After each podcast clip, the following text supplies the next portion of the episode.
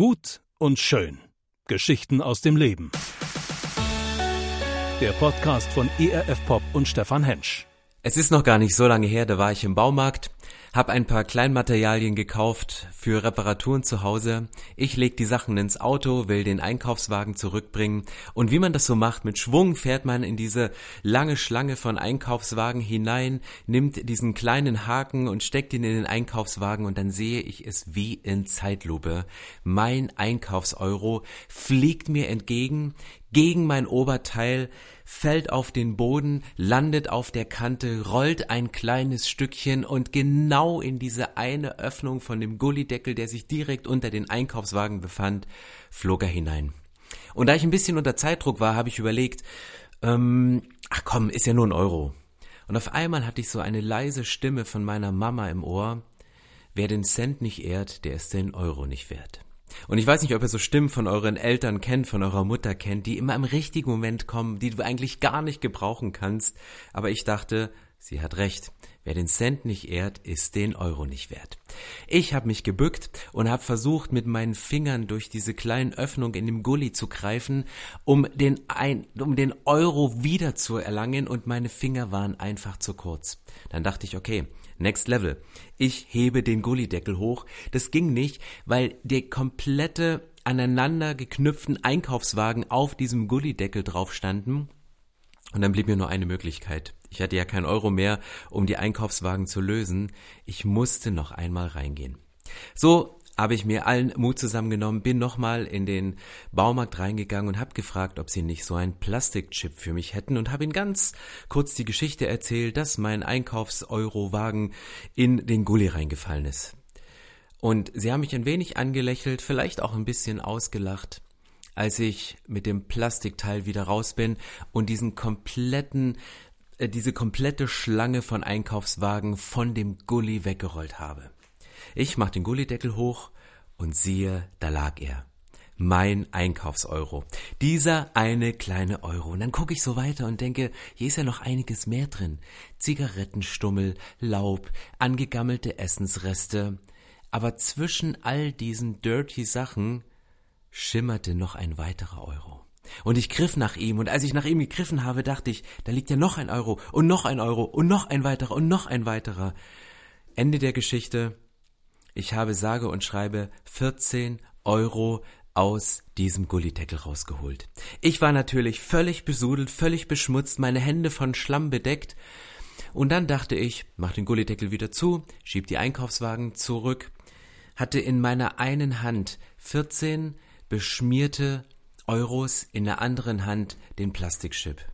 Ich gehe wieder rein, vorbei an dem Wachschutz, der noch immer grinsend dastand, aber als er in meiner Hand die Fülle an Euros sah, hörten sie auf zu lachen und ich frug nur, gibt's hier irgendwo eine Toilette mit warmem Wasser? Ich würde mir gern mal die Hände waschen und ähm, Geldwäsche betreiben. Sie grinsten mich an und waren ein wenig neidisch, dass ich mit meinem Investment von nur wenigen Minuten sagenhafte 14 Euro aus dem Gully rausgezogen hatte. Mich hat diese Geschichte an eine Geschichte aus der Bibel erinnert. Nicht eine Geschichte, wo es darum geht, dass wer den Cent nicht ehrt, den Euro nicht wert ist, sondern es gibt in der Bibel ein ganzes Kapitel, man nennt es das verlorene Kapitel. Und dieses Kapitel, das ist Lukas 15. Und dort ist die Rede von einer verlorenen Münze, von einem verlorenen Schaf und von einem verlorenen Sohn. Und man denkt so, Herr Jesus, das ist doch Verschwendung. Wieso füllst du ein Kapitel der Bibel mit, mit drei gleichen Geschichten? Es geht immer um etwas, was verloren ist. Das Geniale an dieser Geschichte ist, dass Jesus zwar drei Geschichten erzählt von etwas, was verloren gegangen ist, aber alle drei Geschichten haben eine unterschiedliche Betonung, weil diese drei Sachen, die sind auf ganz unterschiedliche Weise verloren gegangen. Das verlorene Schaf, das, das hat sich verlaufen das ist falsch abgebogen. Es ist vielleicht einmal falsch abgebogen oder zweimal falsch abgebogen oder dreimal oder viermal und irgendwann, nachdem es mehrmals falsch abgebogen ist in seinem Leben, findet es den Weg nicht mehr zurück ist irgendwo in einer Einöde, ist irgendwo weit weg von der frischen Quelle und braucht einen Hirten, der es wieder zurückführt. So wie es im Psalm 23 steht, dass der Herr ist mein Hirte, er führt mich zu frischen Wassern. Und Dieser gute Hirte, der geht jedem Schaf nach, was sich verlaufen hat. Ich weiß nicht, ob ihr euch verlaufen habt an einer Stelle des Lebens, wo ihr geradlinig durchstarten wolltet, wo ihr ein Ziel vor Augen hattet, um es anzugehen, aber es gab so viele reizvolle Abzweigungen auf diesem Weg und man ist einmal abgebogen und noch ein weiteres Mal und nochmal abgebogen und irgendwann hat man sich an einem Ort wiedergefunden, da wollte man eigentlich gar nicht landen. Und warum braucht ein Schaf einen Hirten? Schafe, die haben nur einen Radius von 15 Metern, die sie sehen. Das heißt, wenn, wenn ein, ein, ein Schaf an, an einer Alpenpassstraße steht, es sieht nicht so weit, es sieht nicht, ob da ein Auto kommt und es überfährt, es sieht nicht, was für Gefahren auf ihn lauert, es sieht nicht, wenn der Wolf kommt und es reißen will, es sieht nicht, wenn ein Abgrund droht, und ich habe das Gefühl, dass wir Menschen auch manchmal wie, wie Schafe sind, die, die laufen. Und es ist gut, wenn wir laufen, aber dadurch, dass wir einen anderen Blick haben als der Hirte, der viel weiter blickt, der den Überblick hat, der vom Ende her unser Leben denkt, biegen wir manchmal falsch ab. Das Coole an der Bibel ist, dass bei jedem verlorenen Schaf der Hirte nicht kommt und einen Vorwurf macht und sagt, siehst du, da bist du falsch abgebogen oder da hast du nicht den Weg getroffen, da bist du am Ziel vorbeigeschlittert, sondern der gute Hirte, der bietet uns an, uns wieder zurückzuholen. Und die Bibel spricht an anderer Stelle von 99 Schafen, die der Hirte zurücklässt, um das eine zu suchen. Vielleicht hast du das Gefühl im Moment, dass du das eine Schaf bist, das Gott überhaupt nicht sieht. Dass du das eine Schäfchen bist, das immer übersehen wird. Vielleicht bist du im Sportunterricht immer nicht gewählt worden und immer übersehen geworden. Jesus sagt, ich lasse 99 zurück, weil ich ein Schaf im Blick habe, weil ich dich im Blick habe, weil ich dich sehe, weil ich weiß, wie es dir geht, weil ich will, dass es dir gut geht und weil ich mir wünsche, dass du wieder zur Herde zurückkommst. Deswegen lässt der gute Hirte 99 Schafe auf der Weide stehen, um dem einen Schaf nachzugehen, was sich verlaufen hat was einmal falsch abgebogen ist, was zweimal falsch abgebogen ist, aber was er auch nach dem 55. Mal des falschen Abbiegens wieder zurückholt und ihm nachgeht. Und das steckt für mich drin in dieser, in diesem Kapitel in Lukas 15, das verlorene Schaf, was einfach läuft und auf dem Weg des Lebens verloren geht. Und dann gibt es diese zweite Geschichte, diese Geschichte von der verlorenen Münze. Sie ist einfach so verloren gegangen. Aus Versehen. Sie ist aus der Tasche gerutscht. Sie, sie, sie sprang dir aus dem Einkaufswagen entgegen und war auf einmal weg. Sie, sie, sie ist weg. Und ich weiß nicht, ob du dieses Gefühl kennst, dass wenn dir was verloren gegangen ist und du es suchst und nicht wiederfindest, was es mit dir macht. Bei mir, ich könnte manchmal das Haus auf den Kopf stellen, wenn ich irgendetwas suche. Es gibt so Dinge in meinem Leben, wo ich denke, die sind mir so wertvoll, ich lege sie an einen ganz bestimmten Ort. Und diesen ganz bestimmten Ort, ich werde ihn nie vergessen. Und dann überlege ich, wo war eigentlich nochmal dieser, dieser besondere Ort, wo ich das, was ich nicht vergessen wollte, hingelegt habe. Und dann fällt es mir nicht mehr ein. Und, und innerlich habe ich die ganze Zeit in meinem Kopf diese Bilder. War es hinter dem Schrank? War es, war es unter den Schuhen? War es unter, der, unter dem Teppich? War es hinter dem Sofa? War es im Kühlschrank? Habe ich es eingewickelt und eingefroren? Wo auch immer. Aber es lässt mir innerlich keine Ruhe, bis ich diesen verlorenen Gegenstand, bis ich diesen versteckten Gegenstand wiedergefunden habe. Und das ist die Geschichte von der verlorenen Münze. Hier merkst du die Gefühle, die in dir hochkommen, wenn dir etwas verloren gegangen ist, wenn du alles daran setzt, um es wiederzufinden. Und ja, es gibt im Leben von uns Menschen dieses Gefühl von verloren sein, sich verloren fühlen aber auch das Gefühl, wenn dir etwas verloren gegangen ist, was du suchst und was du nicht so schnell wiederfindest. Und das sind zwei unterschiedliche Gefühle. Und ich weiß nicht, ob du dieses Gefühl kennst, dass dir etwas verloren gegangen ist. Dieses Gefühl, da fehlt noch etwas, dieses Gefühl, mir fehlt noch etwas. Du lebst dein Leben und du hast eigentlich alles, du hast genügend Geld, du hast genügend Beziehung, dir geht's eigentlich richtig gut, aber innerlich ist diese Leere, innerlich ist dieses Gefühl, da fehlt noch etwas, mir fehlt noch etwas. Und ich glaube, dass dieses Gefühl ein sehr göttliches Gefühl ist, ein Gefühl, was Gott in uns Menschen hineingelegt hat. Die Sehnsucht nach Ewigkeit, die Sehnsucht, dass da ein, ein Loch in uns drin ist, was man nicht stopfen kann durch irdische Dinge. was nur Gott selbst füllen möchte und füllen kann. Und ich glaube, dass dieses Gefühl, was, was wir kennen als Menschen, da fehlt noch etwas, ich bin noch nicht vollständig, dass dieses Gefühl genau gleich in dem Herzen von Gott schlägt.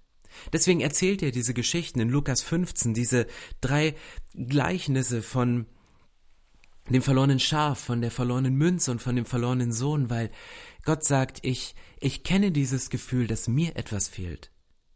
Und das Gefühl, dass ihm etwas fehlt, dieses Gefühl, das kannst nur du stillen. Weil das, was Gott am meisten fehlt, bist du ist Zeit mit dir, ist deine Gegenwart, ist die Beziehung zu dir, ist dein Augenaufschlag, ist deine, deine tägliche Routine, dich mit ihm zu treffen und dich mit ihm zu unterhalten. Gott sagt, ich gebe nicht eher Ruhe, um nach meinem Schäfchen zu suchen, nach meiner Münze zu suchen, bis ich das, was mir fehlt, wieder bei mir habe, wieder auf meinem Schoß habe, bis wir wieder Frieden geschlossen haben nach deinem Streit.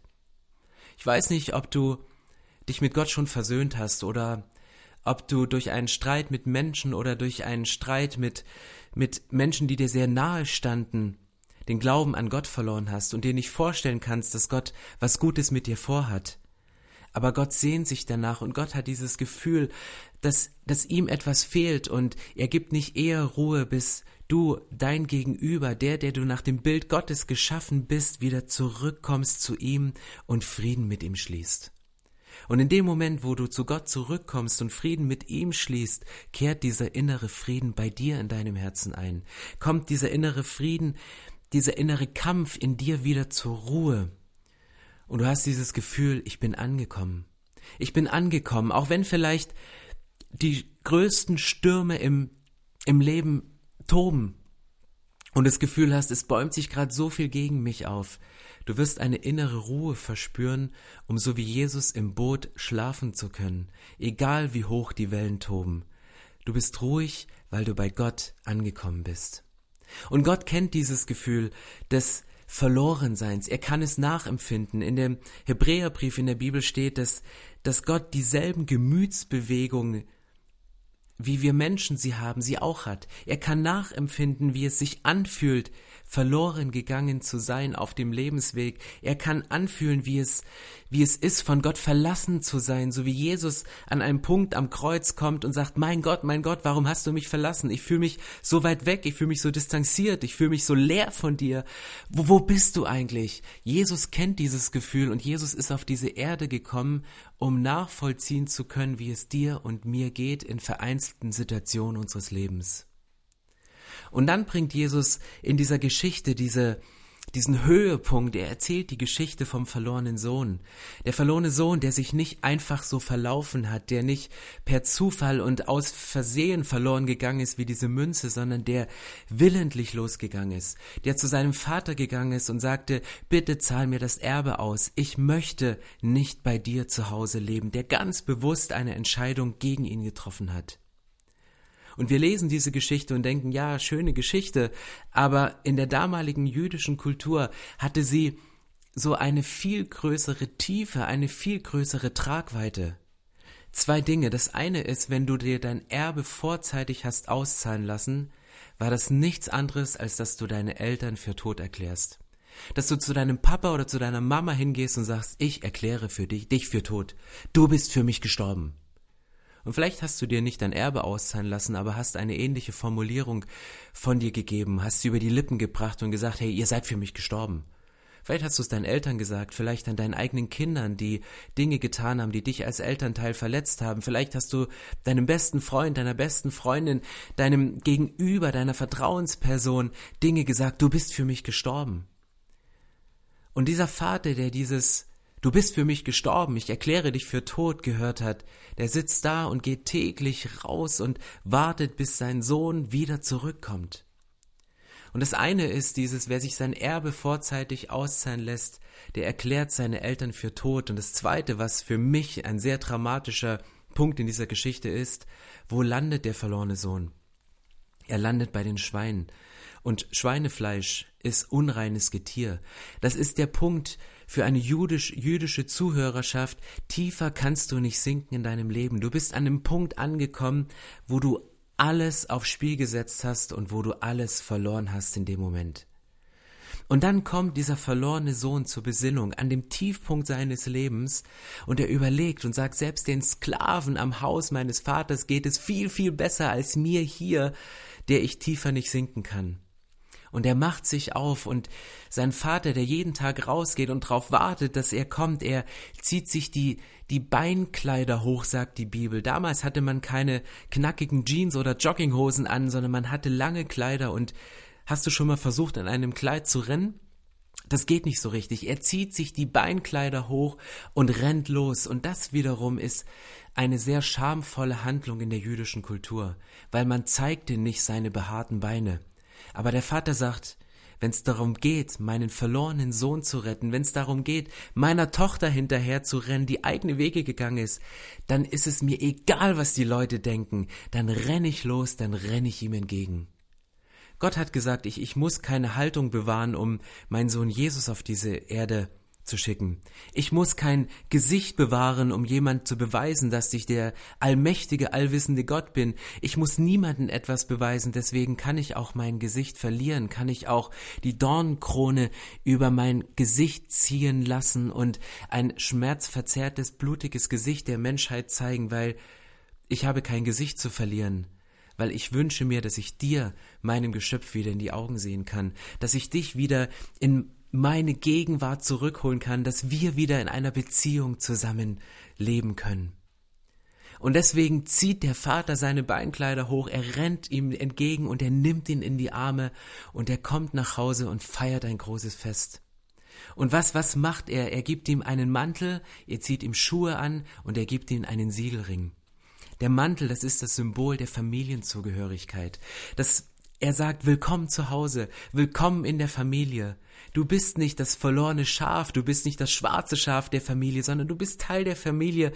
Du hast diesen Status nie aufgegeben. Hier hast du diesen Mantel wieder. Er zieht ihm Schuhe an. Warum Schuhe?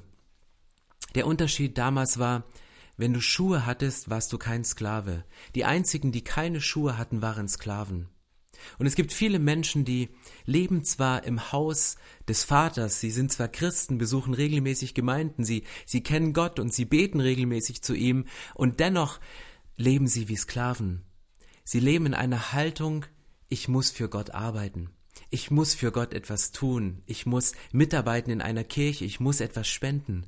Das ist kein Muss, das ist keine Voraussetzung, das ist eine Folge von dem, dass du Kind Gottes bist und mit Gott deinen Kühlschrank teilst. Aber Gott sagt an keiner Stelle, du musst für mich arbeiten als Bedingung dafür, dass ich dich rette. Er sagt, du wirst automatisch dein Leben für mich geben, weil ich mein Leben für dich gegeben habe. Das ist eine Folge von meiner Hingabe, dass du dein Leben hingibst, aber es ist keine Bedingung. Und Gott sagt, mir geht es nicht darum, Sklavinnen und Sklaven in meinem Haus zu haben, mir geht es darum, an einem Tisch zu sitzen mit Kindern, mit Töchtern, mit Söhnen, mit Königskindern und nicht nur mit Sklaven. Und dann gibt Gott seinem Sohn diesen Siegelring. Und ein Siegelring war zur damaligen Zeit mehr als nur ein modisches Schmuckstück, mehr als nur ein bisschen zusammengeschmolzenes Gold besetzt mit Edelstein, sondern du hattest quasi die Rechte eines Prokuristen. Du konntest mit diesem Siegel Verträge im Namen der Familie, Verträge im Namen des Vaters schließen. Du hast diesen Siegelring genommen und in Wachs getunkt und mit diesem Wachs einen Siegel auf einen Vertrag gemacht. Und das ist ein großes Recht, was Gott dir überträgt. Gott sagt, du bist nicht nur Teil der Familie, du gehörst nicht nur dazu, du siehst mir nicht nur ähnlich, weil du nach meinem Bild geschaffen bist, du bist nicht nur Sklave, sondern bist mein Kind, mein, mein, mein Gegenüber, sondern ich gebe dir die Autorität, in meinem Namen Dinge zu binden, Dinge zu lösen. Ich gebe dir die, die, die Autorität, das zu tun, was ich getan habe. Und auf einmal wird dieses Kapitel, wo es um dieses Gefühl des Verlorenseins ging, wo es um dieses Gefühl, mir fehlt noch etwas, kommt zu einer, wird zu einer Geschichte der Fülle und der Vollmacht und der Vollkommenheit. Gott sagt, ab dem Zeitpunkt, wo du zu mir nach Hause kommst. Ab dem Zeitpunkt, wo du wieder einziehst bei mir, wo wir beide Frieden miteinander schließen, wo wir den Streit niederlegen, der zwischen uns ist, übergebe ich dir den Mantel, die Schuhe und den Siegelring. Und Gott lädt dich heute ein, dir wieder bewusst zu werden, dass du Teil seiner Familie bist. Wieder zurückzukommen und zu sagen, ich bin nicht ein Sklave, der für Gott etwas tun muss, sondern der vor Gott sein darf. Als sein Kind, als seine Tochter, als sein Sohn. Und er erinnert dich heute daran, dass du eine Autorität hast in seinem Namen. Eine Autorität, Dinge zu binden, Dinge zu lösen, eine Autorität, Dinge auszusprechen. Und in dem Moment, wo du sie im Glauben, im Gebet aussprichst, werden in der unsichtbaren Welt Kräfte losgelöst, die für dich kämpfen. Und die für dich eintreten und sagen, du musst nicht alleine kämpfen, sondern es gibt in der unsichtbaren Welt Engelsmächte und Kräfte, die für dich kämpfen. Auch wenn du manchmal das Gefühl hast, dass innerlich Kämpfe in dir toben, die du selbst nicht stillen kannst. Wenn es jemanden gibt, der dieses Gefühl von da fehlt noch etwas in deinem Leben stillen kann, dann ist es der lebendige Gott. Weil Gott sagt, ich kenne dieses Gefühl, mir fehlt noch etwas. Und wenn Gott es auf einen Punkt bringt, in einem Satz zusammenfassen müsste, was ihm fehlt, dann würde er dir sagen, du fehlst mir. Ich möchte beten. Himmlischer Vater, ich danke dir, dass du uns geschaffen hast nach deinem Bilde, dass du das Meisterwerk der Schöpfung in uns Menschen vollendet hast. Und Jesus, du siehst uns, dass wir auf verschiedene Arten und Weisen im Laufe unseres Lebens verloren gehen können, dass wir im Laufe unseres Lebens uns verlaufen und falsch abbiegen und uns wiederfinden an Stellen, wo wir eigentlich gar nicht hin wollten dass Dinge passieren, die aus Versehen in ein Gefühl der Verlorenheit führen oder wir uns ganz bewusst und willentlich entschieden haben, unsere eigenen Wege zu gehen und unsere eigene Richtung einzuschlagen und wir merken, wie wir uns verlaufen haben oder wie wir uns in Dinge verstrickt haben. Ich danke dir, lebendiger Gott, dass zu jedem Zeitpunkt wir die Möglichkeit haben, zu dir zurückzukommen. Ich danke dir, dass du deinen Sohn Jesus auf diese Erde geschickt hast, um das eine verlorene Schaf zu retten. Ich danke dir, dass du auf die Erde gekommen bist, um mir, dem einen verlorenen Schaf, diese Wertschätzung entgegenzubringen und sagen, du bist es wert, um dir hinterherzulaufen an die entferntesten Enden der Erde, in das tiefste Loch, in das du gefallen bist, an den schmutzigsten Platz, an dem du dich selbst nur wiederfinden kannst. Ich danke dir, Jesus, dass du nichts auf dieser Erde ausgelassen hast. Kein Gefühl, kein Schmerz, kein Fluch, kein, keine Folter, um das aufzunehmen, was eigentlich für mich bestimmt war. Und ich danke dir, Gott, dass ich bei dir Ruhe finden kann. Ich danke dir, dass ich bei dir das bekomme, was, dieses Gefühl von Leere, das Gefühl, da fehlt noch etwas ausfüllen kannst, nämlich das ist Frieden mit dir und es ist die Ruhe bei dir. Danke Gott, dass du dich um uns kümmerst und ich beende dieses Gebet im Namen des Vaters und des Sohnes und des Heiligen Geistes. Amen. Gut und schön. Geschichten aus dem Leben. Der Podcast von ERF Pop und Stefan Hensch. Mehr Infos und Podcasts gibt's auf erfpop.de.